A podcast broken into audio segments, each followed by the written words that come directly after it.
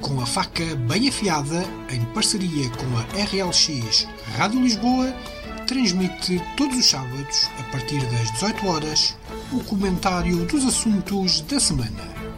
Com a faca bem afiada. Ora, muito boa tarde, boa noite, bom dia aos nossos ouvintes da RLX, dependendo da hora em que uh, vão nos ouvir e depois vão nos ver também nas nossas redes sociais. Hoje é sábado, nós estamos a gravar isto uh, um dia a seguir àquele que normalmente gravamos, nós costumamos gravar às sextas à noite. Aqui por umas questões técnicas, desta vez uh, foi sábado de manhã, e com uma, particularidade, é que vamos falar de um tema em que os nossos convidados não sabem, vão ser apanhados completamente de surpresa. Mas acho que é um tema muito interessante.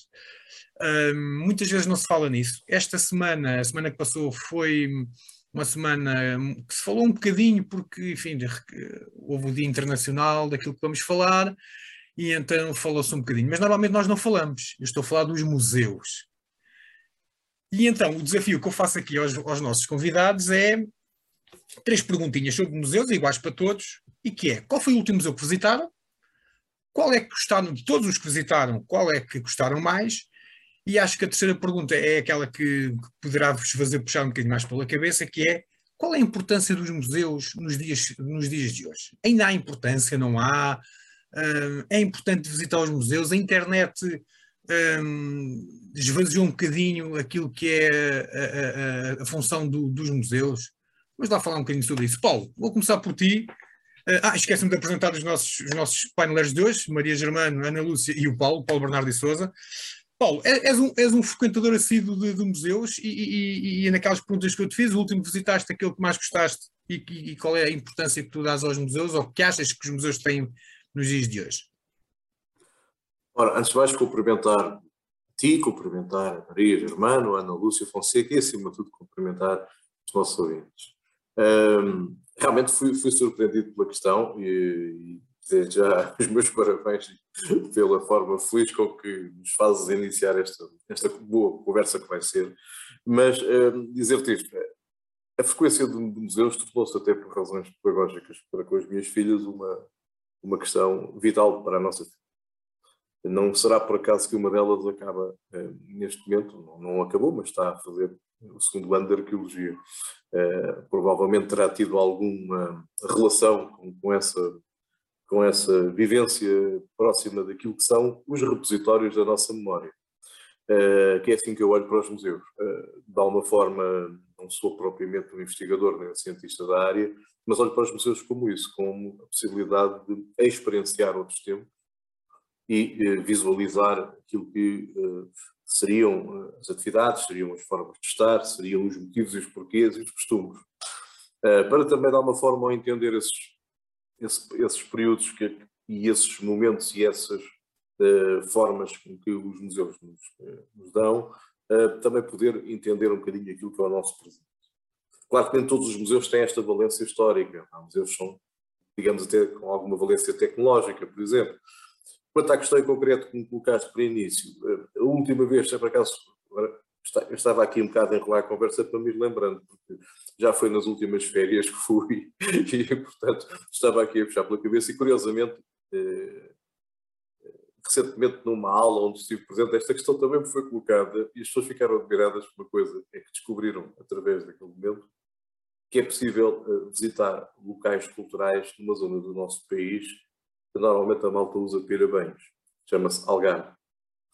E o Algarve tem muitos, muitos spots interessantes do ponto de vista eh, arqueológico e, aqui juntou-se um bocadinho as duas coisas, museus e arqueologia. Uh, e então, curiosamente, no mesmo dia consegui até visitar três momentos, ou três locais. O, o, aquele que é mesmo museológico foi dentro do Castelo de Silos. Uh, muito interessante, muito interessante. São, são exposições que não são permanentes. Naquele caso era, era uma, uma, uma exposição muito dada às expressões dos trajes mas uh, já lá apanhei até outras, outras posições no passado, portanto eles têm, têm, essa, têm essa, essa vertente. Onde também depois também estive em algumas escavações eh, que existem no Algarve, como Melreu e uma outra em Albufeira, que eu não fixei o nome, confesso, uh, mas que achei interessantíssimo poder visitar e poder, poder perceber e poder entender o que, ali, o que ali se passava. Ali não é bem um museu, é um local real, onde houve vida humana, não é propriamente um espaço de exposição de um repositório, mas eu também os vejo um bocadinho na mesma cena. Uh, eu não sei se para já esta questão está respondida, eu procurei fazê-la. E, e, oh, Paulo, ia só então perguntar, um, se todos os museus que tu visitaste, qual foi aquele que tu achas que foi o que gostaste mais, não é? E qual é a importância dos museus nos dias de hoje? Se achas que, por exemplo, a internet esvaziou algumas coisas dos museus ou, ou é importante ir ver mesmo o museu? Olha, antes de dizer qual é que gostei mais, vou, vou, vou, começar a responder ao contrário, porque aí vais perceber quando responder depois a essa questão. Um, honra seja feita ao falecido professor Mariano Gago, que introduziu em Portugal uma coisa chamada Centro Ciência que uh, na primeira, numa primeira leitura, se calhar pensava-se que não encaixam aqui nesta questão dos museus, mas acho que encaixam bastante, porque criam uma cultura museológica a, priori criam uma vontade até de contacto, onde, onde isso até é muito estimulado, particularmente naqueles que são mais virados às questões tecnológicas, digamos assim. Mas, de alguma forma, isso serviu-me para uh, criar nas minhas filhas, em, concreto, o gosto pelo conhecimento. E o conhecimento é uma coisa que não tem que ser simplesmente aquilo que estamos a ver naquele momento e naquele espaço. Uh, e, esses, e esses espaços tiveram, essa, tiveram essa, esse efeito, eu acho, muito interessante e pedagógico junto das minhas filhas no momento em que um, as lá pude ir. E vou ser sincero, visitei o máximo daqueles que consegui. Até na Madeira fui, fui ao Centro de Ciência Viva que lá existe. Um, e, e, e, todos eles foram muito importantes. Se me perguntas qual é aquele que visitaste, cuja grandeza, cuja, cuja dimensão, cuja escala, cujo conhecimento, cujo o espólio me deixou a uh, boca aberta, eu não posso deixar de dizer que foi o Louvre, não posso deixar de dizer que foi, porque foi. Um, também, curiosamente, aquele museu e outros da mesma dimensão que o mundo fora há, também me fazem lembrar de uma outra coisa que é menos agradável, que é o facto de que aquelas peças estão ali porque foram retiradas aos locais de origem. Portanto, eh, se quisermos um bocadinho, aquilo é uma espécie de gruta de Alibaba. Uh, eh, honra seja feita, por exemplo, ao, ao, diretor do Museu do Cairo, que tem conseguido recuperar muita coisa que nos foi retirada uh, e tem agora introduzido no novo espaço do Museu do Cairo, que eu adoraria visitar. Adoraria visitar. Então deve ser uma coisa do outro mundo. Eu estou a falar do novo Museu do Cairo, que é uma coisa. Já imagens, é espetacular. Quanto às redes, às redes e, às possibilidades da, internet, é isso. tudo se complementa. O que passámos foi ter mais um espaço, mais uma janela eh, com a possibilidade de, com outra calma, provavelmente, eh, deglutir um bocadinho melhor as coisas que lá estão. Ou seja, podermos uh, aprofundar um bocadinho mais o conhecimento do que lá está, se calhar ler um bocadinho mais a ficha técnica das coisas que estamos a ver. Mas o contacto direto é insubstituível. É insubstituível. E, portanto, devo dizer que uh, não vejo como concorrencial, vejo como complementar esta possibilidade. E vejo em tempos de pandemia, em tempos de impossibilidade económica ou financeira, isto, como uma possibilidade de pelo menos haver um contacto com, aquele, com aquilo que são o, os repositórios de, desses museus. Já agora, o Louvre, e agora vou ser do, do mais egoísta possível, foi, foi, foi, para mim uma referência, eu em tempos até cheguei por isso no Facebook com a minha foto de perfil, porque eh, estou num dos corredores a ver um conjunto de quadros um, e de repente começo a ver que está toda a gente a olhar para mim e eu, curiosamente, até estava a olhar para o motivo e não estava a perceber. E é uma das minhas filhas que me chama a atenção. Pai, mas tu estás ali. Ou seja, há, há um indivíduo que, que, eu depois nem vi quem era o autor, que de alguma forma eh, fez um quadro de um, dizia ele que aquilo é óleo, portanto não, não acredito que seja um quadro fiel, de um eventual general romano. Epá, eu, eu desculpei uma expressão, mas o menino era mesmo a minha tromba ou eu era a tromba dele. E, então a malta estava a olhar para mim, para o quadro, e estava a dizer: Mas o que é que se passou aqui? O que é que se passou? E eu também não estava a perceber, porque eu, estava a olhar na direção do quadro, mas estava a ver o quadro ao lado, ainda não tinha visto ele. E então que foi um bocado estranho. Depois olhei para o quadro e fiquei assim: Mas o que é que se passa aqui? Eu já estou no Louvre, estou mais velho do que eu pensava. uh, mas isso é só uma paródia. É só uma paródia. Excelente episódio. muito bom, muito bom. Ana Lúcia. Um as mesmas perguntas, qual foi o último museu que tu visitaste, eh, aquele que tu gostaste mais e, e qual é a importância que, museu, que, os museus têm hoje em dia. E pronto, e, e, mais aquilo que tu queres falar sobre, sobre esta temática. É um bocado complicado, estás a falar disto como uma antropóloga que também teve uh, uma antropóloga, uma pseudo, uma estudante de antropologia, como digo, e que teve também que estudar museologia, não é? Como deves compreender. Mas vou tentar passar um bocadinho ao lado disso. Um, olha, o último museu que eu visitei, eu tive que fazer aqui recordar um esforço, porque eu, eu vou a museus habitualmente inclusive onde visito, o que visito, as cidades a que vou, eu faço questão de ir aos espaços museográficos desses, desses aos espaços museológicos desses, dessas cidades, dessas vilas. Um, e eu recordo, penso eu, que o último sítio onde eu estive foi este verão em Trancoso, num novo espaço que foi aberto, que uh, penso que era onde era a sinagoga de Trancoso, agora é um espaço museológico sobre a comunidade judaica que, que, muito importante para Portugal, portanto tem lá um acervo de várias figuras importantes uh, que, que, que, saíram, que fizeram portanto o êxito de, de, Trancoso para o resto da Europa, portanto muito interessante, depois eles explicam também lá o que é que é uma sinagoga, está muito giro, é um espaço muito pequenino e escondido, mas penso que esse foi o último sítio a que fui há pouco tempo, já uh, porque eu continuei a viajar durante o confinamento, portanto fiz férias de verão em, em sítios menos, uh, com menos pessoas, com menos turistas, então uh, pronto, consegui visitar. eu frequento muito, muitas vezes museus e até me lembro há pouco tempo, houve esta questão de abrir ou não museus e por causa da, do Covid e etc.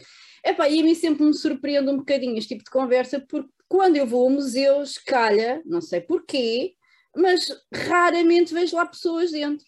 Portanto, para mim, ir a um museu durante a pandemia do Covid é uma coisa, uma situação muito segura, porque eu raramente tenho lá pessoas à minha volta, tirando um outro caso, uh, talvez no Museu de, de, de, Arte Antiga há pouco tempo tinha aquele quadro que foi salvo, graças a Deus, pelo também o apoio dos portugueses num, num, num crowdfunding, uh, e que estava lá muita gente em frente a esse quadro, mas não no resto do museu, eu não me recordo, de facto, de visitar museus e visitar alguns, muito interessantes até, e sou eu e mais a minha família. Eu também reconheço uma coisa, eu faço mais agora isso por causa de ter uma filha e por causa também de. Acho que é uma excelente oportunidade, é muito pedagógico visitar museus com os nossos filhos, uma forma deles aprenderem, terem, adquirirem algum conhecimento sem ser maçador e sem ser chato, né? Nós estamos ali numa viagem a andar e vamos explicando as coisas de uma forma mais didática.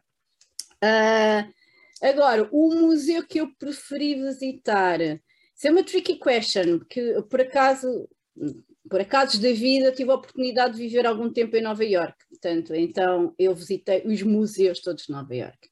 E de facto aí vê-se, pronto, não há comparação possível. Eu também conheci o British Museum, uh, só o British Museum adorei, mas senti aquela sensação de que a eu senti-me agredida no sentido que ver aquelas coisas todas que foram retiradas às comunidades locais, nomeadamente uh, da Índia, do Tibete, do Egito, ver ali aquilo disposto é quase como se eles tivessem ido lá e tivessem arrancado aquilo tudo uh, para estar fechado num barracão, entre aspas, não é? Uh, para mim é muito agressivo, senti-me, e eu nos Estados Unidos da América não senti tanto, tanto no Metropolitan Museum of Art como no de História Natural, uh, é uma sensação que eles estão a tentar fazer, criar espaços inspirados, mas são espaços que têm alguns, algumas peças de facto originais, mas a maioria nós sabemos que são peças reconstruídas, portanto é uma maneira de tu estares num espaço de uma determinada cultura ou de um, de um determinado tempo histórico, mas de facto não sentes essa sensação de que aquilo foi tudo retirado e colocado ali para bel prazer de alguns burgueses que depois podiam ir visitar essas peças. Uh, me senti mais o cuidado uh, no, no, nos Estados Unidos da América de não ter essa, esse propósito de mostra de espólio gratuito, pronto. Um, e de facto o Museu de História Natural é assim uma coisa maravilhosa, mas uma coisa curiosa também para um português visitar. E é aí que nós também vemos algum déficit da nossa presença enquanto investigação científica, enquanto nós percorremos imensos espaços onde eles recuperam que é a história medieval, por exemplo, porque lá está, os Estados Unidos da América são um país recente, portanto tudo o que eles têm lá mostra de história uh, tem, uh, tem por pressuposto outras culturas e outras nacionalidades, não é? E nós percorremos espaços imensos, uh, o que eles fazem da parte de, até de salas de grandes palácios, etc., que eles tentam emular, não é? E não há uma única peça, uma única espada, uma única sobre Portugal. É como se Portugal não tivesse existido quando nós, nós lá está, gostamos muito de dizer, somos o país que mais com o, o, o país da expansão marítima, não é? E percorrer aqueles passos todos onde não tens nada sobre Portugal, para mim, portuguesa, é quase ofensivo. Mas eu não critico os americanos, eu critico esta muitos anos de falta de contacto e de comunicação científica entre os portugueses e possivelmente universidades americanas. E por isso também não há lá espólio português para apresentar. Uh, portanto, é, é, uma lacuna imensa. A Espanha muito bem representada em todos os sítios e em todas as, em todas as épocas históricas, mas Portugal, de facto, é como se não existisse. E depois por isso é que se calhar eles não sabem quem são os portugueses e que, onde é que fica Portugal, não é? não, se calhar é por causa disso que eles acham que Portugal é uma província ah, espanhola. Brasil! É? Uau! Não, não, Portugal é na Europa, ok? Pronto. Uh, mas de facto senti um bocadinho essa, essa, essa, essa questão relativamente Sim, à falta da portuguesa. Muito bem. Maria Germano, o que é que tens a dizer sobre isto? Eh, sobre o quê? Sobre o que a Ana Lúcia falou de, de, do espólio? Não, sobre, sobre, sobre a questão de, daquilo que eu te perguntei de início, qual foi o ah, dos museus. museu? Olha, eu tenho andado aqui, estava aqui a pensar eu penso que o último museu que eu visitei foi ano passado também nas férias do, do Museu do Vinho uh, na Ilha Terceira, nos Biscoitos, que é um museu muito pequenino, que não é muito visitado, um, que é gratuito, que, que, é, que, é, que é de um particular, portanto os donos de, os proprietários são os donos dali das vinhas dos Biscoitos, Biscoitos é uma localidadezinha na, na Ilha Terceira, que faz um vinho fantástico, uma produção muito pequenina, e está lá, e está lá o espaço museológico a explicar como é que eram feitas a plantação das vinhas, a produção toda artesanal do vinho, epá, muito, muito giro.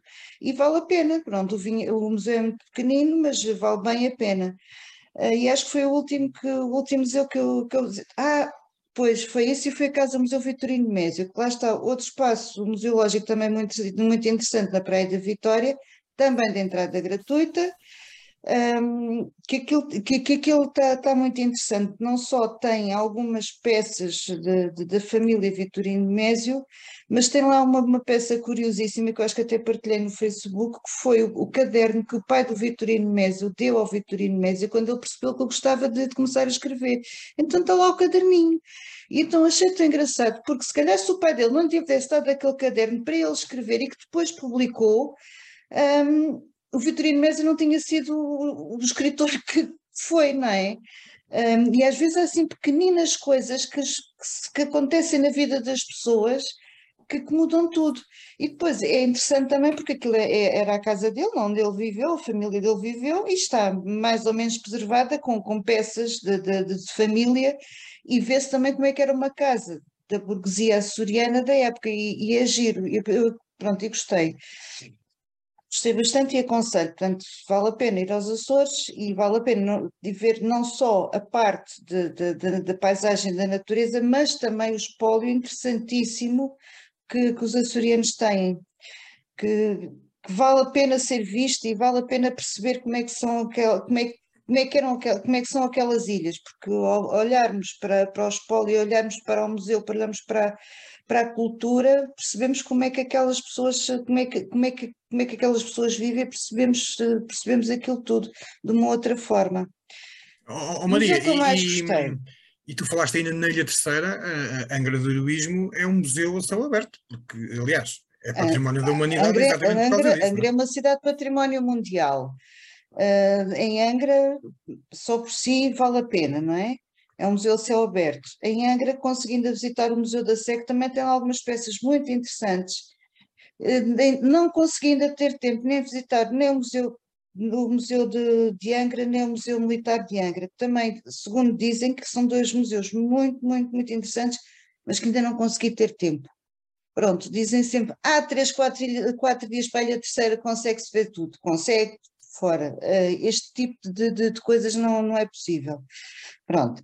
Adiante. Os museus que eu mais gostei até hoje, eu não consigo destacar assim um museu. Uh, há museus que, que, que eu acho que são um, há, um, há, um, há um museu que eu aconselho, que eu acho muito, muito, muito interessante, um, que é o Museu de Eletricidade um, ali em Belém, pela forma como ele está feito.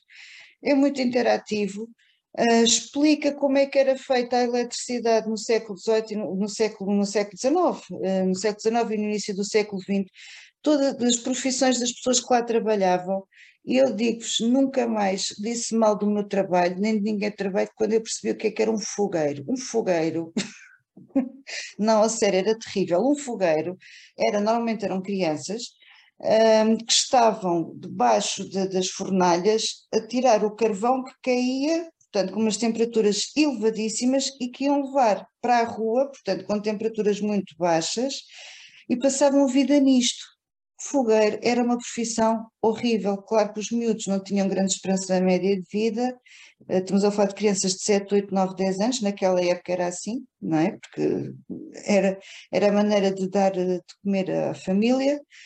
Um, e, e, cedo, morriam cedo porque em termos de doenças, eh, claro que as resistências iam todas à vida. Portanto, muito respeitinho pelos fogueiros, por todos os fogueiros que ali passaram ali na, na Central Tejo, mesmo muito, todos os fogueiros e não só, mas achei muito giro. E gostei imenso da última vez que fui ao Museu da Arte Antiga. Porquê? Porque foi na altura do confinamento. Tinha um museu para mim para uma amiga minha que foi comigo. Estava lá outra senhora. Uh, tive, consegui ver todas as. Aliás, eu só consegui ver o segundo andar onde estão os, onde estão os quadros, não consegui ver o resto. Porque passei lá uma manhã inteira, o museu entretanto fechou, foi naquela altura em que, que, que, não se podia passar de conselho a partir da uma da tarde, o que é que foi, portanto ficámos lá mesmo até ao final, até nos mandarem embora, é que mandaram-nos literalmente embora, e chegámos a Arampei umas nove e pouco da manhã, conseguimos estar a apreciar cada quadro, cada estilo, cada sem percebermos nada de, arte, atenção, nenhuma de nós percebe nada de arte, mas isto é, é, é uma oportunidade única, segura, seguríssima, não estava lá ninguém, a não ser, a não ser eu, a minha amiga e outra senhora e os seguranças, que ainda por cima, como não tinham nada a fazer, de vez em quando víamos ali todas interessadas no quadro a discutir, a dizer disparados, a mandar umas postas, e ele, ah, não, olha, que isto foi isto, pronto, eles sabem, não é? Estão, estão lá, estão habituados, já sabem algumas coisas sobre os quadros, e então lá nos explicarem, ah, que bom, olha, obrigada, não sei o quê, olha, se reparar, se afastar mais ou se afastar menos e ver outro banco, Pronto, foi, passei assim uma manhã fantástica mesmo. Há outro museu também pequenino, que, os museus não são só arte, também, e, e, e, acho, e gosto particularmente dos museus industriais, um, também se calhar também devido à minha formação de base de sociologia do trabalho, mas houve um museu também que eu achei muito interessante, em Passos de Brandão, que é o Museu do Papel. É muito, muito giro. Tive, tive uma visita guiada, também explicar o processo todo de produção de papel, na altura era industrial, hoje nós achamos que é artesanal. O museu está muito interessante. Depois, no final, um, tem, tem lá uma parte que, que está a trabalhar, está dedicada às mobílias feitas de papel. E então descobri que algumas mobílias que o IKEA vende são de papel. Exatamente. Que elas, eh, por exemplo, há umas mesinhas que toda, eu acho que toda a gente tem em casa, umas quadradas muito baratuchas, que é papel. Pronto, eh, já, eh, ok, eh, deste uma explicação para algumas coisas que, que, que, agora, agora já começo a entender. O, o, preço baixo, por exemplo, não é? Portanto, o problema é, é o papel. Qual papel? O papel. Mas, portanto, por um lado, o preço, preço bastante baixo, e, e pronto, eu tenho uma há seguramente uns 10 anos e está aqui para dar e durar, está muito bem. Um, portanto, em termos de durabilidade, não noto muita diferença. Claro, também não tenho aqui nada pesado em cima, mas para, para as questões assim, para, o que, para o que é, serve muito bem. Sim, e também estamos a preservar um bocado das árvores mais. Uh... Sim, também é verdade. Ok, se bem que o papel também vem da árvore, portanto aquilo vai dar quase uma coisa. Vai dar uh, não é bem, não é bem, porque, porque este tipo de bilhas muitas vezes são feitas com papel reciclado. Pronto, menos mal. Bom, vamos então agora passar para, para o segundo tema. Posso só intervir, só para dizer uma coisinha? Sim, sim, força. Olha, eu por acaso ia já agora apelar também aqui à minha terra. Lembrei-me que afinal o último museu que eu tinha visto não foi nas minhas férias de verão, foi precisamente aqui há pouco tempo, trouxe um, um colega meu da Galiza, que ele é da Galiza, que vai visitar aqui o Museu do Celas, o Museu do Vinho. Sim. Fui lá com ele, ah. dei a provar o vinho Arinto, ele adorou. Portanto, Celas, Museu de Celas, venham ver. Muito é bem, muito interessante. Dizer... O Cor da, o Cor da Portela já lá cantou nas caves e é muito, muito giro. Pronto, então para dizer que a minha viagem de sonho é a Atalanta para visitar o Museu da Coca-Cola. Já que vocês falaram no Museu do Vinho, eu tinha que, tinha que dizer esta coisa. Também Bom, tens, uma interatividade, para... tens uma interatividade muito interessante no Museu do Pão. Museu do Pão em ceia. Já o visitei. Já o visitei. Muito aí, interessante. Aí muito interages, interages com ele louco. Muito interessante. Exatamente. Muito interessante. Bem, vamos passar para o segundo tema. Uh, também é um tema surpresa. Um, e, e, pronto, não é um museu, mas não, não anda muito longe disso. E, e eu vou-vos pôr este desafio que é quem é que deve ou não estar no Panteão Nacional? Isto é uma pergunta do, assim, do caraças, não é? Agora assim, sobretudo apanhado de repente. Ana Lúcia, vou começar por ti desta vez. O que é que achas, eh, quem, quem deve, quem não deve? Eh, qual é a importância do Panteão Nacional? Fala-me um bocadinho, dá lá a tua opinião sobre isto. Olha, primeiro, quem deve é quem já lá está, não é? Não tiraria de lá ninguém, foram lá muito bem colocados, portanto, estão lá com as razões uh, que estão. Uh, o Panteão Nacional surge numa época, portanto, de, no, por causa da questão religiosa e não religiosa, portanto, todos os grandes reis e grandes figuras públicas estão em espaços uh, ditos religiosos, não é? E com o surgimento do Estado laico republicano, houve necessidade de criar um espaço laico que pudesse, onde pudéssemos colocar pessoas de renome, renome para Portugal. Uh, epá, eu acho que, a meu ver, eu penso que, mais ou menos, tirando uns últimos casos, as pessoas que lá estão serão aquilo que são pessoas que nos representarem enquanto chefe de Estado, grandes figuras da literatura, do teatro, da arte, da ciência. Penso que sim, serão essas as, as pessoas que assim o também desejarem. Eu não sei muito bem se nós em vida podemos dizer que não queremos ir para o panteão, por exemplo. Agora pensar na Eunice Minhoz. Eu penso que ela disse qualquer coisa do género que não queria grandes honras de Estado e grandes coisas assim muito Pronto. Uh, mas penso que seria uma boa pessoa para ser colocada também no Panteão Nacional se fosse, se, se, se fosse na, portanto. Olha, recentemente houve, houve uma polémica, não foi polémica, eu, eu ouvi, até foi na, na, numa rádio concorrente, a TSF, como se a gente fôssemos concorrentes da TSF, uh, uh, mas também estava a haver uma discussão sobre esta questão do Panteão e houve alguém que disse que, que não achava bem, por exemplo, o Eusébio fazer parte da, do panteão. Uh, isto, eu, atenção que eu penso que quando ele se referiu ao Eusébio referia-se à questão do desporto em si, ou seja, Sim. para ele se calhar o desporto não era relevante ter lá pessoas porque o desporto não é assim uma coisa que uh, uh, seja assim, que dê grande destaque, se calhar até dá, porque se calhar é o desporto que mais destaque dá e mais visibilidade dá a um país, não é? se calhar há muita gente no, mundo fora que conhece Portugal porque sabe que Cristiano Ronaldo é português, eh, ou pelo menos sabe que existe um país que se chama Portugal por causa disso. Uh, mas achas que, que, que, ou melhor, consideras que deveria ser transversal todas as áreas de serem representadas na, na, na, no Panteão Nacional?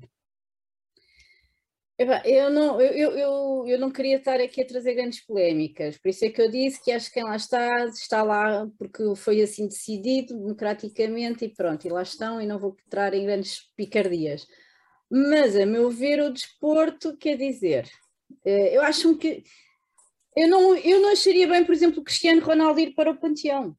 Não sei, não. Uh, porque também não estou a ver, eh, não, comparativamente, sei lá, um grande esportista internacional norte-americano. o Jesse Owen tem uh, aquele, aquele atleta americano que ganhou quatro medalhas de ouro nos Jogos Olímpicos de Berlim, tem, uh, tem honras de, de, ser uma das figuras que eu também vi, porque foi o exemplo que deram quando rebateram essa, essa situação. Ele nos Estados Unidos é, é, está num museu qualquer, uma coisa assim, é, é, ou só tem um museu dele e tem assim uma, mas, mas não assim, uma história à volta disso.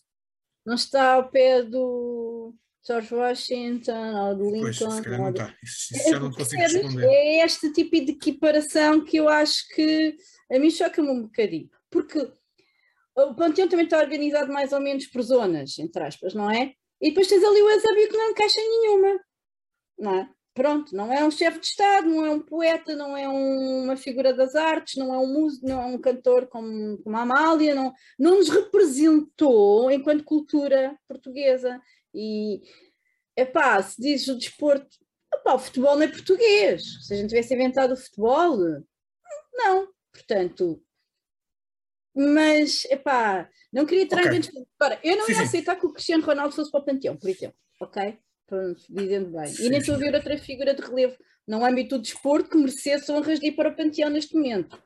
Acho eu, okay. não estou assim recordar. Sim, senhora. Maria. Sim. Relativamente a isto, o que Ora é que bem, achas? Eu, que é que deve estar, o que é que não deve estar?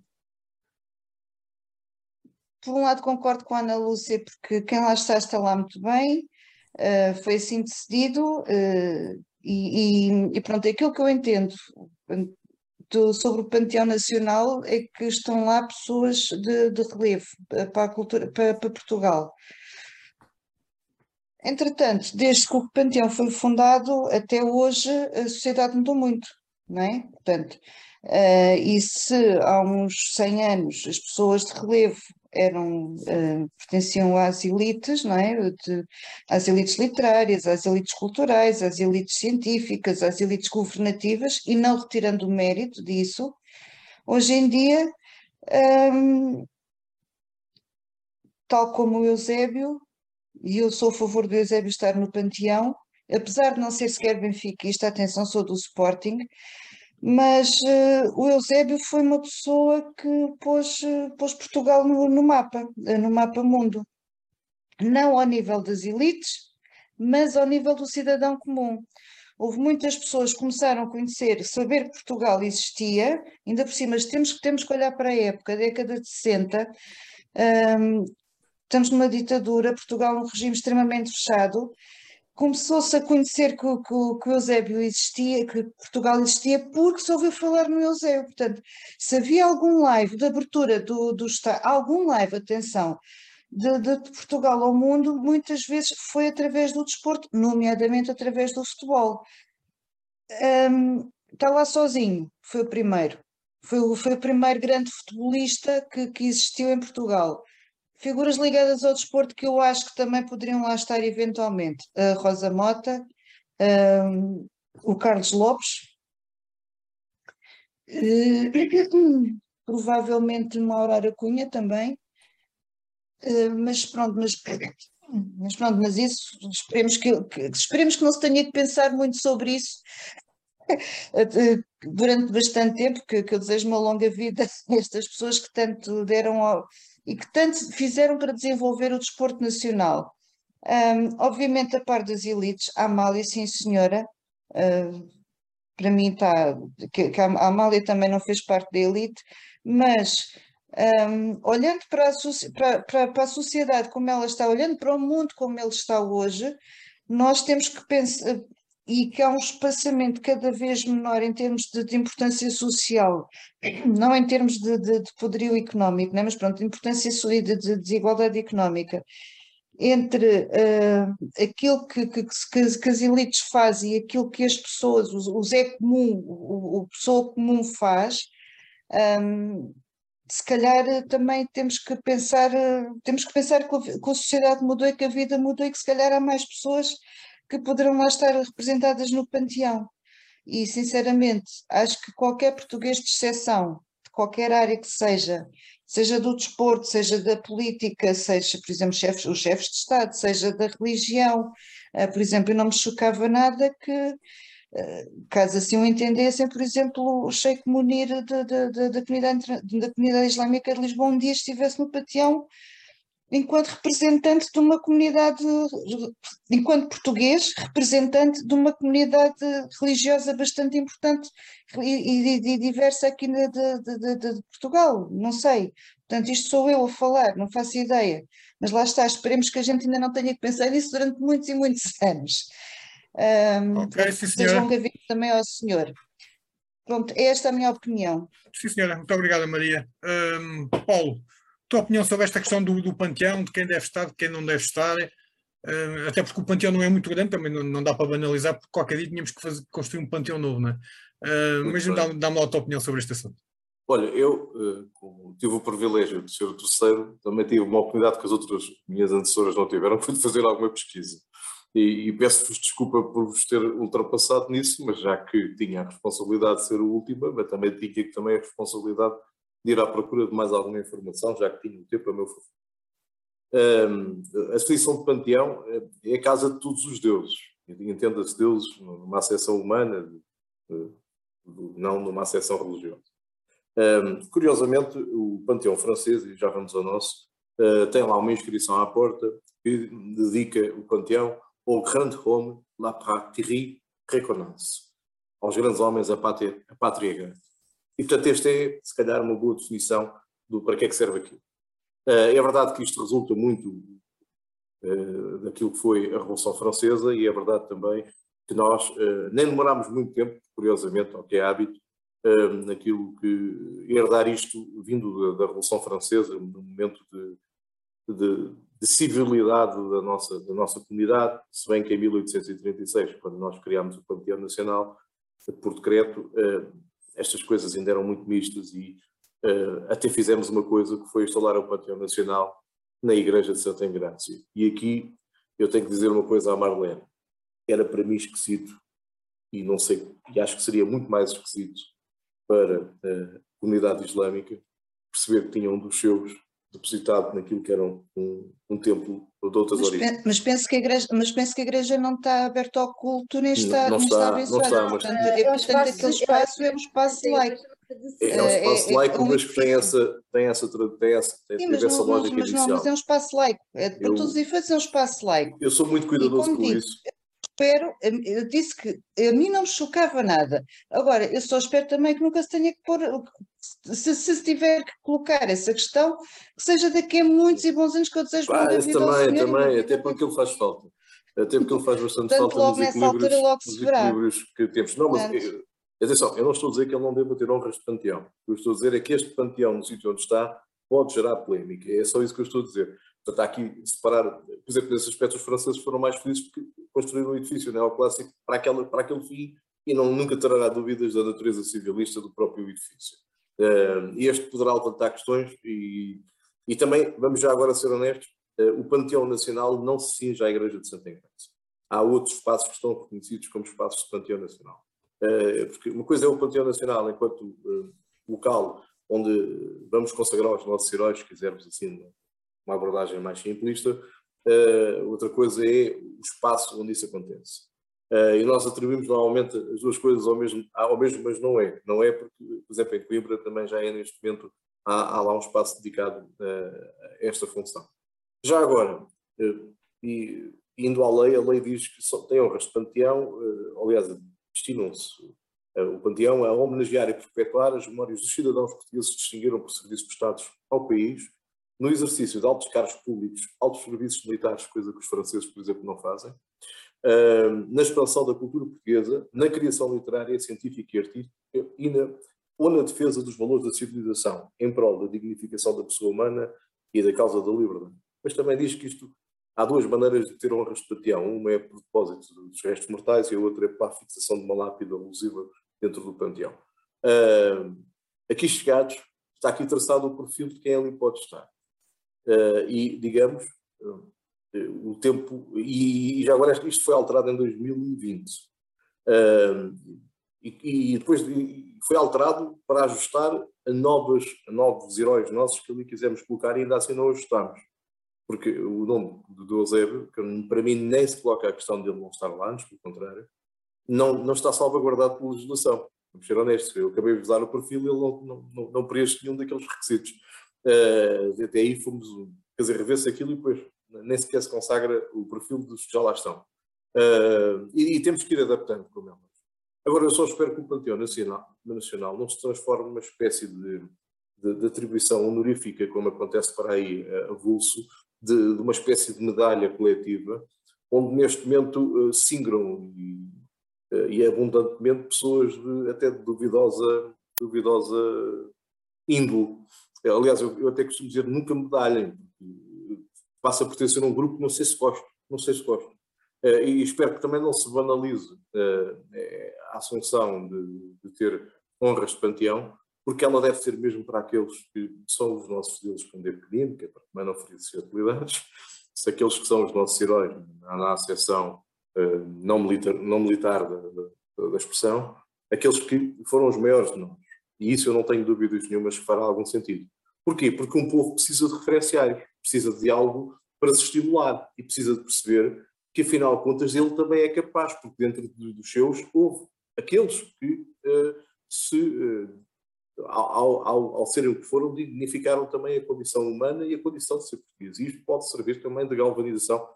Pensar, não estou aqui a apelar a patriotismo nem nacionalismo, estou a apelar a um sentimento de, de, capacidade de fazer e de fazer motivado por, e neste caso pelo exemplo.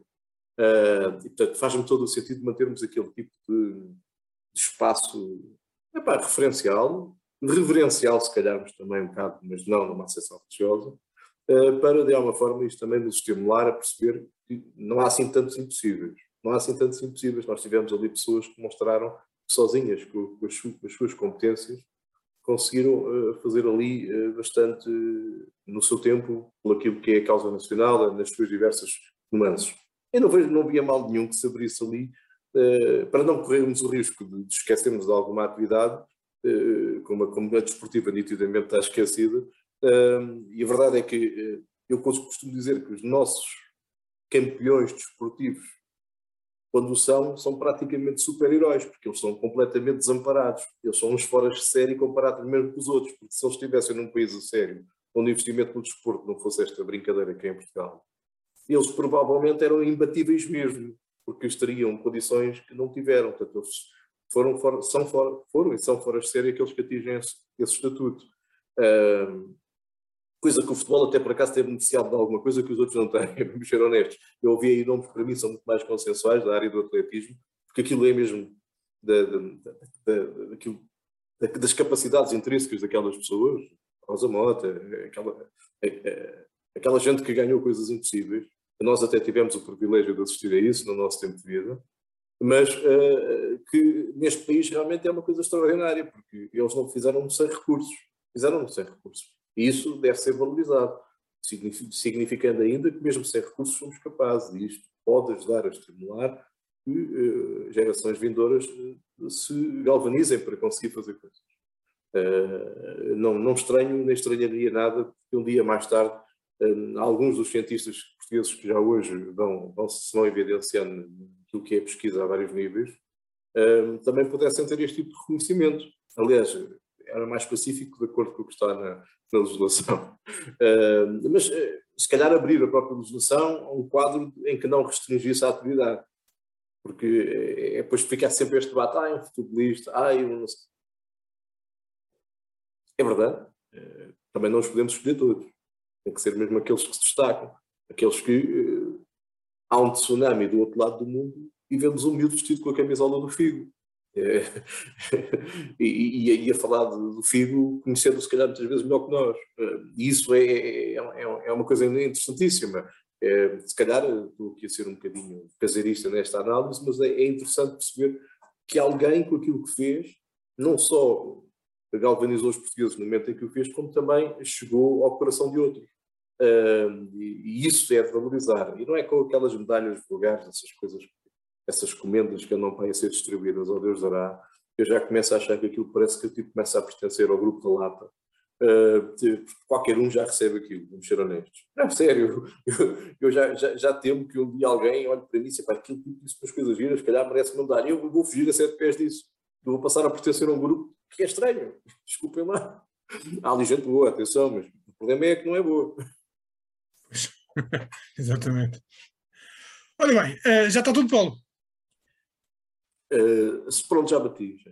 já bateu, muito bem. Então, olha, vamos continuar contigo, só porque tu agora vamos passar para, para, para este tema livre que cada, cada um trouxe, e provavelmente, como isto é, um, é, uma das coisas que mais nós discutimos no nosso grupo privado que temos no WhatsApp, provavelmente isto depois também vai a reboque daquilo que a, que a, Maria e que a Ana Lúcia possam querer ou comentar, ou depois quiserem dizer outra coisa qualquer, porque é um tema muito interessante que tem a ver com a democracia local, a participação dos cidadãos, que foste tu que escolheste muito bem.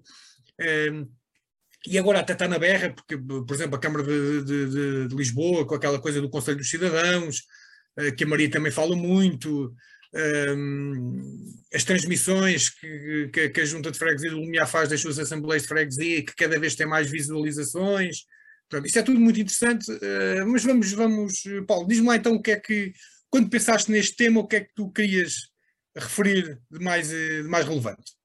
Olha, antes de mais, e deixa-me deixa dizer isto, eu também participo no, no, na edição de um, de um, outro, de um outro órgão aqui do, do Burgo, Uh, e esta semana, curiosamente, também houve um debate interno uh, dos diversos uh, contribuidores para, para, aquele, para aquele órgão e que incidia sobre esta questão. E quem, quem ler a edição desta semana vai perceber que até há, se não me engano, três artigos, um é meu, o outro, é, os outros dois são de outras duas pessoas, relativamente a este tema. O que significa que, pelo menos, é capaz de ser um tema quente, porque está, está a motivar as pessoas. Está a motivar as pessoas.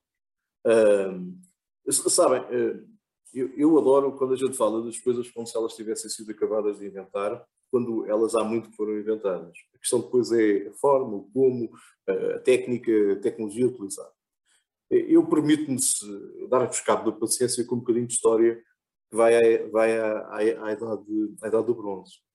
Uh, e provavelmente a Maria Germano terá mais capacidade do que eu para falar sobre isto, mas como isto tem muito a ver com a área da ciência política, eu por, por, acabei por me cruzar com isto há uns anos atrás. Primeiro porque isto desmistifica até que eh, não é o direito romano a fonte do, do municipalismo. Ao contrário, o que o direito romano foi, veio foi dar-lhe estrutura, que é outra música. É porque as municipalidades romanas tinham uma outra, uma outra função, é uma função de representação do poder central na, naquilo que eram as províncias romanas. E não era propriamente um poder local, era um poder de representação do poder central. É uma coisa um bocadinho diferente. A, a verdade é que no período castrejo, o, aquilo que, curiosamente, os nossos mirins ainda hoje têm, que é o fogo de conselho. O fogo de conselho foi a origem disto tudo. Ou seja, as pessoas começaram a deixar de viver em núcleos familiares, começaram a viver em núcleos alargados, uh, que são aquilo que nós hoje conhecemos por citâneas, por, aglomerados castrejos, onde, uh, à porta de, desse aglomerado, no espaço comum, tomavam decisões em democracia direta, diga-se, sobre aquilo que era, que era necessário fazer. Depois, quando os aglomerados cresceram, aquilo começou a ter uma espécie de conselhos especializados por profissão, mas a, a filosofia era a mesma. A coisa foi avançando, e eu não vos vou fazer aqui uma leitura da história intensiva, mas a coisa foi avançando e eh, tivemos aqui, eh, particularmente no nosso caso, da Península Ibérica, um conjunto de movimentos eh, de ocupação que eh, foram, eh, foram justificando, eh, até pela instabilidade que criavam, foram, foram justificando a manutenção deste espírito, do espírito da decisão local sobre as necessidades locais. Repare-se que uh, o período árabe na Península Ibérica é dos períodos mais instáveis, porque há muito, muito chega para lá, chega para cá, uh, ora os cristãos recuperavam, ora perdiam, e isto criou uma necessidade de gestão direta no local. Voltámos quase ao início, porque havia aqui. E curiosamente, é a tradição visigótica do período Castrejo, que mais uma vez volta a, a ganhar forma por aquilo que é uma figura, eu vou ter que ler porque o latino é uma forte, que é o chamado Conventos Públicos Vicinorum. O que é que era isto? Era, era, um, era um código legislativo visigódico que foi promulgado pelo rei Regisvinto em 654, que criava simplesmente esta coisa gira daquilo que são uh, os conselhos uh, locais onde uh, haveria uma abordagem de audição popular sobre as necessidades uh, locais. Uh, e, portanto, isto era uma forma de conseguir gerir os territórios que estavam muitas vezes até separados nos próprios fenómenos de, de guerra e de, de instabilidade militar que ela, que ela gerava. mais tarde, já na nossa nacionalidade, o período da Idade Média entrou-se ali num período em que depois até nos deu uma herança, que é o período paroquial, a seguir depois ao Império Romano, como digo, o Império Romano deu forma e deu forma jurídica às coisas, não veio foi uh, criar nada disto, como veem, isto já vinha muito antes. Uh, depois, depois na, na Idade Média, uh, entretanto, dá-se a nossa nacionalidade e, e, com a nossa nacionalidade surgem as cartas de foral, onde, mais uma vez, se delega nos territórios algumas funções de exercício, e com a participação dos cidadãos locais e, com, e até mesmo com uma, uma participação, pode parecer estranha por aquilo que nós temos a ideia da história, onde estamos a falar deste cidadão de, de, de maior competência financeira, vamos por coisa assim, uh, chamados burgueses, há aquilo que seriam cidadãos de dimensão económica menos expressiva. Claro que tudo isto é, era muito bonito no papel, mas a gente sabe como é que funciona. Ainda assim, eles até tinham uma função que era, uh, e que transformou a Idade Média em Portugal numa coisa diferente, que foi o poder central régio uh, se afirmar através deste poder local. Foi uma maneira de retirar aos nobres o poder que teriam nas suas áreas de influência. Ainda assim, a coisa foi andando, foi andando, foi andando, e eh, não vos querendo uh, ser muito exaustivo com esta questão, porque o que me interessa acima de tudo é percebermos que ao longo do tempo há uma transversalidade, que depois também se vem a ver já com as revoluções liberais do século XIX e depois mais tarde interrompidas pelo, como tudo foi interrompido neste país durante aqueles 50 anos uh, terríveis que tivemos, mas depois recuperadas a seguir ao 25 de Abril, há, há, uma coisa que é transversal, que é a necessidade de ouvir, é a necessidade de envolver os locais na decisão, não digo que seja na decisão plena, porque nunca foi, mas na decisão de pelo menos alguns OCs e alguns temas poderiam ali ser decididos. E houve sempre esta preocupação. Portanto, hoje, qualquer indivíduo que deseje ser eleito, que pretenda ser eleito, seja eleito, tem que, acima de tudo, perceber isto. Ele está lá, num regime, que é um regime misto, que é o nosso regime português, que é um regime de representatividade, mas também há um regime de participação. A Constituição previu o regime de participação no seu artigo 2 e, portanto, até lhe dá honras logo cimeiras. É, é, é preciso perceber que a nossa democracia não é uma democracia dos partidos. É, tem sido como que eh, abocanhada pelos partidos, mas ela não é uma democracia dos partidos, ela também é uma democracia dos partidos que até devem trabalhar no sentido que o artigo 2 é programático e diz lá que devem, deve ser trabalhada no sentido da participação. Porquê? Porque há a consciência que a governação, há uma consciência secular, eu diria milenar, de que a, a boa governança depende de, daquilo que é o envolvimento dos cidadãos.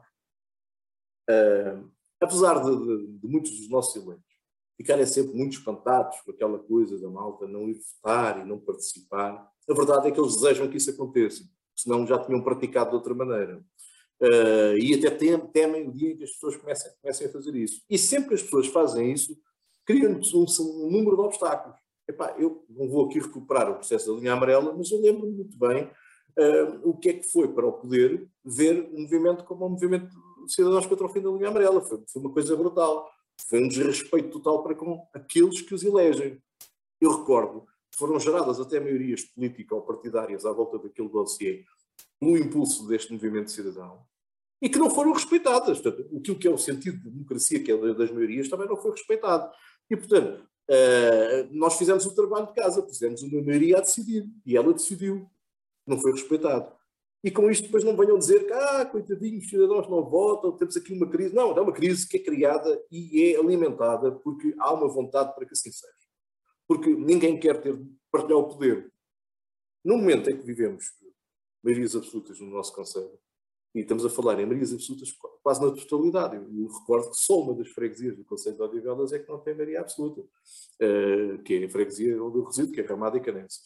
Todas as outras têm maiorias absolutas e o próprio Conselho na, na sua gestão total, que é, que, é, que é o municipal, tem os dois órgãos, a Assembleia e a Câmara Municipal, com maiorias absolutas. Ora, eh, também foi uma coisa espetacular que o eleitorado fez, foi concentrar o poder em meia dúzia de pessoas. E depois estranha que não é ouvido. E depois estranha que as oposições não fazem nada, que depois também é dito. Claro que não é difícil trabalhar sem instrumentos, era difícil quando chega a hora de, de juntar votos, nem vale a pena tentar juntá-los porque eles não vão resultar em nada. Uh, mas isto foi o eleitorado que decidiu mal e porque também temos, não temos mecanismos que evitem isto, como tem, por exemplo, o caso dos alemães. As maiorias absolutas não existem do ponto de vista prático. Elas até podem ser conquistadas das urnas, mas não existem do ponto de vista prático. E aqui chegados, a questão da audição popular é, eh, pela sua, por todos os motivos, da, maior, da mais elementar justiça. Primeiro porque potencia e melhora a decisão. A decisão, em última instância, é dirigida para para aqueles que poderão colaborar na mesma. E, portanto, convinha que eles colaborassem mesmo, até para se sentirem envolvidos e, e para perceberem as razões da, da, decisão de levar um determinado caminho. e também para darem os seus contributos. Não é por acaso que o Código de Procedimento Administrativo aposta muito nessa questão da audição prévia, não é, não é da audição dos interessados, não é por acaso que uh, nós temos mecanismos de audição popular, muitas vezes mais não são do que apresentações daquilo que se vai decidir. Não é uma audição popular no sentido real, não vão lá ouvir as pessoas, vão lá fazer demonstrações, lá no programa costumam dar meia hora para as intervenções do público, que gentilmente nunca, nunca acontece, porque houve um fulano que se espalhou a falar e falou mais, mais uma hora que o que. E, portanto, nós já assistimos a isto várias vezes. Uh, e, e, a verdade é que com isto tem-se mitigado a presença do E chegou-se ao ponto de se transformar a nossa democracia numa espécie de shabat que tem ali uma cerimónia de 4 em 4 anos, em que eu agarro num papel, espeto uma cruz e meto dentro da urna e está armada a democracia. Porque é isto que esta gente quer, é que a democracia seja isto. E, e querem tanto isto, que desejam tomar decisões que, por força de lei, até são públicas, o mais à porta fechada possível. E a verdade é que é que nós temos assistido? Assembleias municipais e câmaras municipais que hoje estão online abençoado Covid. Vamos lá dizer as coisas. Se não fosse o Covid, ainda hoje não estavam. E, claro que abençoado também aqueles que lutaram por isso, como é lógico. No caso de Odivelas, não posso deixar de reconhecer a dois partidos, especialmente esse, esse trabalho, porque foi visível. O Bloco e, e o PSD trabalharam muito nesse, nesse, sentido, mas outros também não, não, não, não contrariaram. Uh, e isto tem que ser dito. Se eu, se eu sou dono, há outras coisas que são outros donos, mas não, esta, esta tem estes dois. Mas uh, a verdade é que isto ficou ao nível da Câmara e da Assembleia Municipal. Porque as freguesias continuam fechadas sobre si próprias. Sobre si próprias. São reuniões uh, conduzidas com aquela soberba de que nós estamos cá para vos representar, nós vamos vos substituir. E vocês nem têm nada que assistir à discussão, vocês no final vão ver a decisão. A gente às vezes até, até, até cai no erro de ver que há uma decisão que foi tomada e acha que todos os que ali estão a tomaram. Também não é verdade e depois não é justo, porque depois comem todos pela mesma tabela quando na hora da crítica. Até por isso, por uma questão de transparência, que é um princípio que o Estado tem, tem, tem que prosseguir em tudo o que faz, faria todo o sentido. Aquilo que se passa no Lumiar. Eu também vi os comentários sobre a possibilidade dela estar entre as, as Assembleias de Freguesia num ato mais espetacular por causa da exposição mediática. Esse é sempre um risco. Mas também eu não, não posso acreditar que o cidadão, às páginas tantas, não consiga distinguir a festa daquilo que interessa. E que seja ele a decidir, não sejam uh, depois pessoas que vão fazer leituras a seguir. Eu não vejo mal nenhum que isso, que isso aconteça, vejo mal, mas se acontece, que seja o cidadão a fazer escolher o que é que é o, o trigo e o joio. Agora, faz-me todo o sentido, com a tecnologia que temos hoje. Até um telemóvel chega para filmar uma Assembleia de Freguesia, não é preciso cá coisas assim desenvoltas tecnologicamente. Aliás, o David poderá falar melhor sobre isso do que eu, que é da área das tecnologias e, e certamente sabe que o que estou a dizer eh, não anda longe da verdade. A malta pensa logo em gastar dinheiro. É logo em gastar dinheiro. Hoje não é preciso. Com... Aliás, o que nós fazemos neste programa, vamos ser honestos. Mas ainda não perceberam que isto é possível ser feito a outra escala? Quer dizer, qualquer dia começamos a, a registrar isto, ou David, vai registrar esta brincadeira porque ainda nos vem copiar, porque acham que isto é, é uma coisa do outro mundo e que é impossível e que nós gastamos uma pipa de massa nisto. Uh, epá, por amor da santa, uh, democratizem o acesso àquilo que se passa nos órgãos. Toda a gente fica bem na fotografia e a participação acabará por acontecer naturalmente. As pessoas sentem-se envolvidas, sentem-se parte, percebem melhor os conteúdos, podem intervir de uma forma mais capaz, porque percebem depois o que é que se passa. Eu, eu há uma coisa que, por exemplo, e vou acabar a seguir há uma coisa que os cidadãos comuns uh, se queixam muito, é da lentidão da decisão. Porque dizem, se isto fosse uma empresa, não era assim. Claro, é uma empresa, se quiser comprar uma caixa de pregos, vai à loja que estiver mais próxima e compra e acabou. E a escolha é uma escolha aleatória. Eu até usei um exemplo fraquinho, mas a verdade é que isto é transversal a todos. Eu, se estiver num Estado e se quiser comprar a mesma caixa de coisas, eu tenho que ter cuidado com a transparência, porque o Estado tem que tratar todos os cidadãos e empresas de igual forma. Eu tenho que abrir um procedimento que leve e que considere essa possibilidade de que a compra que eu vou fazer seja feita com o mercado uh, exposto perante a minha necessidade. Não é uma coisa de eu ir ali à loja já está. E estas coisas têm que ser percebidas porquê? Porque é o princípio da igualdade que está aqui é uma coisa que nós muito preservamos e muito gostamos, mas depois esquecemos que quando a operacionalizamos ela tem alguns contras. Um deles é tornar a coisa mais lenta. Depois, claro, mas eh, temos que escolher ou mais depressa ou aldrabice. Ainda assim, aldrabice muitas vezes acontece, portanto, é, é melhor, se calhar, pensarmos em alguns motivos. E às vezes a gente não entende os motivos porquê, porque não tem contacto com. Se esse contacto é cortado, então nunca mais vamos ter. E a educação da cidadania continua a ser uma festa. E cada um vai formando a opinião conforme dá na, na real gana. E está errado, está errado. Epá, e por aqui me fico, por aqui me fico. Olha, só, só a talho de faca, e não a talho de foice, só a talho de faca, dizer-vos duas coisas. Primeiro, a Junta de Freguesia do Lumiar transmite uh, a Assembleia de Freguesia com um telemóvel. Segundo lugar, eu num pavilhão desportivo, portanto, que tem um que é bem maior que as salas normais que se fazem nas Assembleias de Freguesia, por 40, 20, aquilo, só, só o recinto de jogo tem 40 metros por 20, eu faço transmissões, eh, fiz uma transmissão de um jogo de, de futsal, com o barulho inerente ao público, com um microfone de lapela, ou seja, com comentários, e aquilo foi excelente. Portanto, não é a tecnologia que inviabiliza aquilo que, claro, o, que, o, que o Paulo acabou de dizer. Bom, uh, Ana Lúcia, uh, diz-me o que tu queres, se quiseres uh, para aproveitar aqui o tema do, do Paulo, estás à vontade, ou então fala daquilo que tu quiseres. Olha, eu, primeiro ponto, queria só também, já que fui a primeira pessoa a falar sobre o Panteão e não tive muita oportunidade de pensar, queria só acrescentar mais um ou dois pontos. Primeiro ponto, queria uh, homenagear a iniciativa feita pelo Partido Livre, pelo Joacim Catar Moreira, de levar uma lápide do Aristides Sousa Mendes para o Panteão. Parabéns. Uh, e depois, no, na senda de recordar pessoas que penso que lá faltam e que poderiam ser, e que, que homenageiam a cultura portuguesa, penso que há lá duas ou três coisinhas que poderiam ser sanadas, mas lá está, eu também não sei o que é que as pessoas disseram em vida ou se há de alguma forma disseram que não queriam ser homenageadas de Panteão, devemos respeitar a memória, mas falta lá Agostinho, de, da Silva, como filósofo pensador português, o Zeca Afonso, grande compositor português, sem dúvidas. Uh, e, na, e em homenagem aos, aos capitães de Abril Salgueiro Maia. Acho que faz falta homenagear o Salgueiro Maia no Panteão. Pronto, era isto que eu queria referir. E outra coisa, acho que não fazia falta nenhuma também, Uh, sendo que o corpo está, o túmulo do Fernando Pessoa estar nos Jerónimos, mas um cenotáfio ou cenotáfilo, ou o que é que é aquela coisa de homenagem ao Fernando Pessoa, tal como também está lá o Luís Vaz de Camões, acho que também não fazia falta nenhuma. Pronto.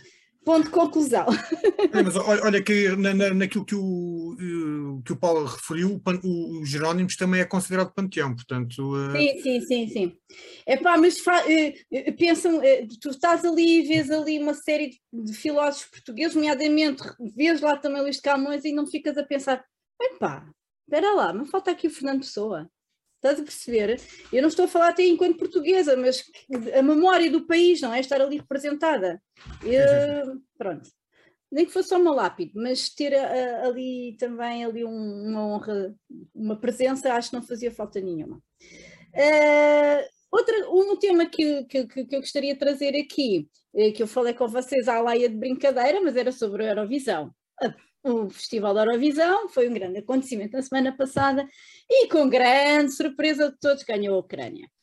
Uh, ao contrário do que muitas pessoas acham ou querem dizer que aquilo não é político ou que o Festival da Eurovisão não é político, há muitas análises políticas que se podem fazer do Eurofestival, uh, nomeadamente este duelo de titãs entre a Rússia e a Ucrânia, que já não é de agora, que faz fora na, no, na, geopolítica internacional, mas que acontece todos os anos no Eurofestival.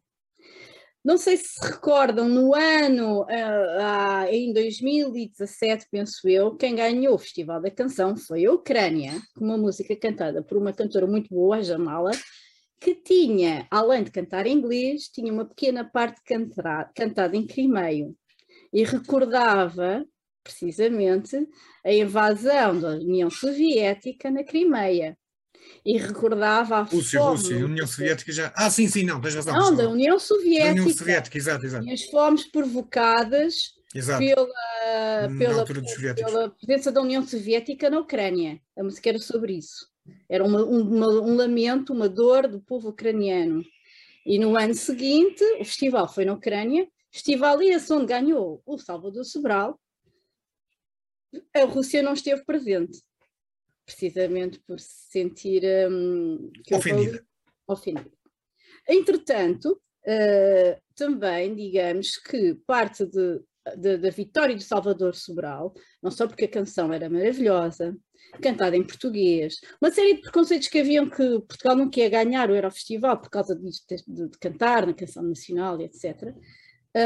Um, Deu-se numa altura, num período em que precisamente houve a necessidade de sanar um conflito que havia ali na Europa e pensar assim: vamos escolher aquele que não tem nada a ver com este assunto. E foi assim que, que o Salvador Sobral também pôde ganhar o festival porque de facto houve essa necessidade, está a ficar muito quente, então vamos fazer o foco para outra ponta da Europa.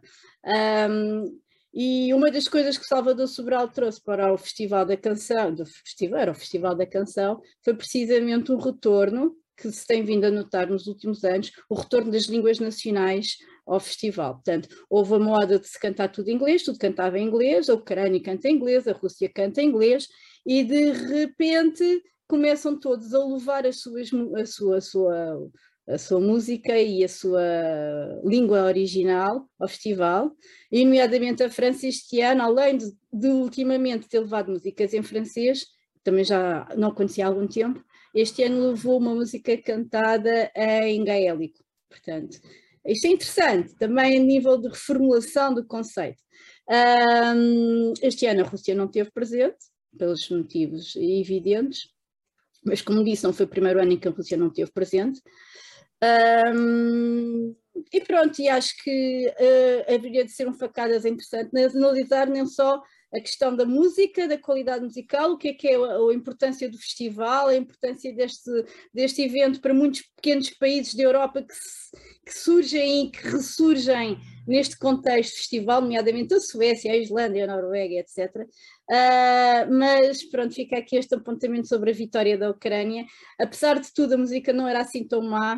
Uh, esta não foi a primeira música escolhida, porque existe um grande incidente e também na primeira vez que a Ucrânia proíbe cantores de irem ao, ao Eurofestival por terem cantado na Crimeia, atenção, isto também não é a primeira vez que acontece, este, a primeira, a primeira uh, qualificada no festival como tinha feito um concerto na Crimeira, foi desqualificada, por isso foi esta banda lá. Pronto, está muitas coisas interessantes a analisar, mas parabéns, parabéns à Ucrânia. Uh, mostraram a unidade e parabéns à portuguesa também, que ficou muito bem qualificada, uma música de muito low profile, nada festivaleira, não é? Ao contrário, é aquela coisa do conceito de música festivaleira, com muitos fogos de artifício, uma música nada festivaleira, muito interessante, muito bonita e que também ficou num lugar de honra. Portanto, eh, tal como houve alguém que publicou no nosso grupo, eh, para o ano, eh, quem quiser ganhar o festival, liga para o Putin, o Putin invade o país e eles ganham o festival da canção. É basicamente isso, não é? Maria, fala-me daquilo que tu quiseres. Ora bem, uh, falo daquilo que eu quiser. Então, eu se calhar vou falar sobre uh, uma notícia, um acontecimento triste, muito triste, uh, já, já a semana anterior, mas que tem passado assim um bocadinho a passar nas redes sociais e na comunicação social, foi uh, a morte. Pronto, eu vou, vou, utilizar a palavra morte da jornalista palestiniana Shirin Abu Akleh. Uh, a jornalista a estava a trabalhar, portanto ela tinha o colete uh, vestido, o colete à prova de bala vestido, a dizer press, estava bem protegida, estava, estava a fazer o seu trabalho, a, a fazer uma reportagem um, no, no, meio do exército israelita que, que, estava a atacar um campo de refugiados, estava, estava aos tiros num campo de refugiados, portanto eu não quero estar a utilizar aqui a palavra atacar porque não estava lá e não quero estar a ser uh, uh, parcial. E a senhora foi atingida na cabeça uh, e faleceu. Uh, logo, os, os israelitas uh, acusaram os palestinianos, os palestinianos acusaram os israelitas. O que é facto é que o, o jornalista, o operador de câmara que também estava a acompanhar, também ainda ficou ferido, e mais uma outra, uma outra jornalista que estava lá no presente disse que não viu lá palestiniano nenhum um, a atirar, portanto, a, a defender-se ou aos tiros. Portanto, está aqui um mistério, um mistério que depois Israel percebeu que afinal não conseguiu ter tanta certeza que assim tinha sido a Palestina e agora o caso está para ser investigado. Israel queria, quer fazer uma investigação, uh, precisa da bala, só que entretanto a Palestina, e na minha opinião muito bem, não quer que seja Israel a fazer essa, essa investigação, porque facilmente adultera os resultados se for caso disso, portanto, na minha opinião deveria ser um país neutro, independente, de nem israelita nem palestiniano, a fazer a autópsia à senhora, a fazer a autópsia, não que a senhora já foi enterrada, um, fazer a análise toda de balística, tentar perceber o que conduzir a investigação no terreno para tentar perceber o que é que se passou. Este caso, infelizmente, não foi o primeiro. Foi o último de uma série de, de não sei quantos, já foram umas largas dezenas de jornalistas que já foram apanhados no meio do conflito israelo-palestiniano. Um, só para fazer o enquadramento, Israel é um Estado livre e independente desde pouco tempo depois da Segunda Guerra Mundial, e que, por se sentir ameaçada um, pelos palestinianos, seus vizinhos, tem vindo a ocupar territórios, isto é só assim um bocadinho a talho de foice, como diz o David, talho de faca, tem vindo a ocupar os seus, tem vindo a ocupar territórios, a colocar colonatos, de modo a se sentir mais protegida e mais segura. Entretanto, tem colocado os, os palestinianos a viver em condições uh, não vale a pena estar aqui a dizer, portanto, há campos refugiados no meio de Israel, eh, de palestinianos, portanto, e, e, é, um, e é um regime, isto, não, isto, isto sem ideologia nenhuma, mas olhando para aquilo, é um regime eh, segregacionista. Ponto. Um, isso é mau, mas, mas eh, quando uma pessoa é morta um, a fazer uma reportagem de guerra, em que supostamente está ali para relatar o que é, os acontecimentos, a mim faz muita confusão, porque está, é, é, é, é um acidente, ao fim e ao cabo é um acidente de trabalho, portanto a pessoa morreu a trabalhar. E quando se, se, quando se passa aquilo que se passa, e depois houve outra coisa que me chocou, que, que, que, que infelizmente, que infelizmente não, que felizmente nunca tinha visto, e infelizmente aconteceu mesmo, foi aquela carga policial eh, no, no funeral da Sherina Boaclé. A senhora estava a ser transportada em ombros à saída do hospital, o, corpo da senhora, evidentemente, estava a ser transportada em ombros pelo, com, com, a bandeira palestiniana a cobrir o caixão, porque ela uh, era, tinha dupla nacionalidade americana e palestiniana. Um, e a polícia israelita, eh, como, como, como o Estado israelita proíbe a manifestações de, de, de, da bandeira palestiniana e os cânticos nacionalistas, o que estava a acontecer, não respeitou o funeral um, e começou a bater indiscriminadamente numa carga policial horrível. E, e chocou-me imenso, mas mesmo imenso foi o caixão quase que caiu ao chão eu acho que é o mais baixo, mas é baixo, é baixo porque não, é uma falta de respeito pela vida humana. É, eu acho que é, há situações que são indescritíveis e esta é uma delas. E não consigo perceber, não, não, não consigo perceber. Não consegues perceber não, porque não, não há mesmo como perceber um ato desses. Não, não há, não há, não há mesmo como perceber. E acho que, e acho que, que, que, se tem que falar nisso. É evidente que, que a guerra da Ucrânia é uma guerra terrível, mas esta guerra já dura há 70 anos praticamente, porque acho que não houve, não houve nunca. E, e, há pessoas a morrer diariamente e há crianças que, que, que aliás, que, que, vivem aquilo diariamente e, e pior do que isso, um, Israel tem vendido ao Ocidente que os palestinianos, leia-se, palestinianos muçulmanos, que os palestinianos são muçulmanos e que os palestinianos muçulmanos são maus e que os atacam eles por coitadinhos são judeus. Um, a Sherina Boaclé era cristã. E, infelizmente, uh, essa mensagem tem estado a passar no Ocidente, uh, porque, conhecendo um bocadinho as características da sociedade palestiniana, há palestinianos cristãos, aliás, foi naquela zona que nasceu o cristianismo, Jesus Cristo nasceu na Palestina, portanto, e há, Cristo, há, e há comunidades importantíssimas cristãs ali naquela região do mundo, muito ligadas até à igreja primitiva, vai, a igreja cristã primitiva. Um, e a senhora era cristã, estava a fazer o seu trabalho, portanto, e, e faleceu, portanto, ou seja, a mensagem é, é bom. Ela é, bom é cristã americana e, e, não se percebe é, é, é passividade do governo americano perante a morte do seu. Não, também não percebo, ah, sim, não, não percebo, não percebo e, e, acho que é importante que nós, que nós tomemos contacto, que há ali uma história muito, muito, muito mal contada. Muito, contada. muito bem, Maria. Um, nós já contada. estamos com uma hora e 14 minutos de programa, estamos a esticar um bocadinho, mas eh, hoje podemos, porque a seguir não há, não há programa que, nos sucede, mas pronto. o Paulo Bernardo pediu aqui no chat, pronto, aí está, olha, aqui está uma tecnologia que podia ser usada na, nas assembleias de freguesia para os cidadãos intervirem. Portanto, é, deixamos aqui esta, esta, excelente ideia e não custava nada, era só a pessoa escrever e depois podia ser respondida na altura pelos, pelos eleitos. Uh, Paulo, tu querias falar aqui num bocadinho do tema que falaste? Oh, David, deixa-me só interromper uma coisinha.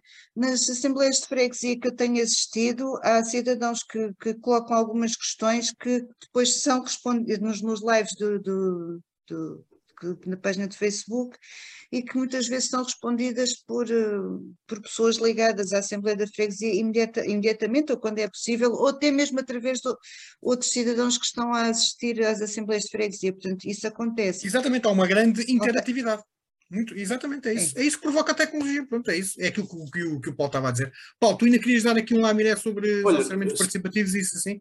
Dois, sim, três minutinhos no máximo. Força. Sim, sim já, já, agora só, só pendurado à última questão. E, e, já agora, os próprios eleitos podem, com esta, com esta ferramenta deste chat, receber inputs dos seus assessorados que os, que os inibam de dizer muitas vezes disparados. Já agora, é uma ferramenta até para dentro. Mas pronto. Uh, até podem ser telepontos, porque acho que há alguns Exatamente, casos. Nem, nem mais, é verdade. Exatamente. Jeito. Em alguns casos há uma gente que era o risco de ser, ser mitigado, como eu digo na minha profissão. Uh, mas pronto. Epá, a, a verdade é que tudo aquilo que eu falei há pouco tinha a ver com um quadro uh, em que uh, tínhamos uh, uma tradição de, de, envolvimento dos cidadãos. E fiquei tão envolvido com a, com a, questão histórica que, que acabei de me esquecer do essencial, que é os dias de. E a verdade é que, importado do Canadá, via Brasil e via Palmela em Portugal, tivemos uma ferramenta chamada, e temos uma ferramenta chamada Orçamento Participativo, que tem essa valência de respeitar, ou ir ao encontro do artigo 2 de, de, levar os cidadãos a fazerem propostas e a serem eleitas propostas dentro dos, dos grupos de cidadãos que uh, sejam depois concretizadas. É, é, isso é muito interessante, mas uh, no nosso caso aqui de Odivelas nós já conseguimos ver como um ser humano consegue ser perverso. Porque tu tens essa ferramenta, as pessoas apresentam as suas candidaturas, vão ao concurso, ganha-se, e depois, lá para as calendas, logo se vê se aquilo se, se faz ou não se faz. Isto é destruir completamente a ferramenta e é pôr em, em crise eh, até eh, aqui alguma, alguma boa vontade eh, que pudesse haver dos cidadãos a participar. Não posso deixar de destacar, e também foi isso até que me motivou inicialmente, porque vi surgir finalmente o tal Conselho de Cidadãos em Lisboa.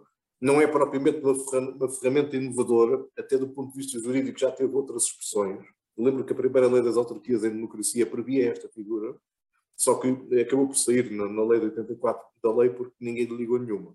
Uh, e, portanto, neste momento é uma ferramenta que tem juridicamente um suporte mais local do que, do que um, de, de, da, lei, da lei da República. Mas, de qualquer forma, acho um instrumento que pode vir a ser muito interessante, pode ser uma boa, uma boa, uma boa, um bom recomeço daquilo que seria o ideal, que era a participação direta das pessoas para quem as decisões são tomadas honra seja feita ao Edil de Lisboa sobre isso, honra seja feita a todos aqueles que fazem estas coisas a sério. Não é ter aquela coisa de ter um orçamento participativo e depois não ligar nenhuma, mas só para dizer no final, lá para as auditorias, que pá, nós até somos dos tipos que ouvem, não ouvem nada, porque ouvir não chega, tem que se pôr em prática.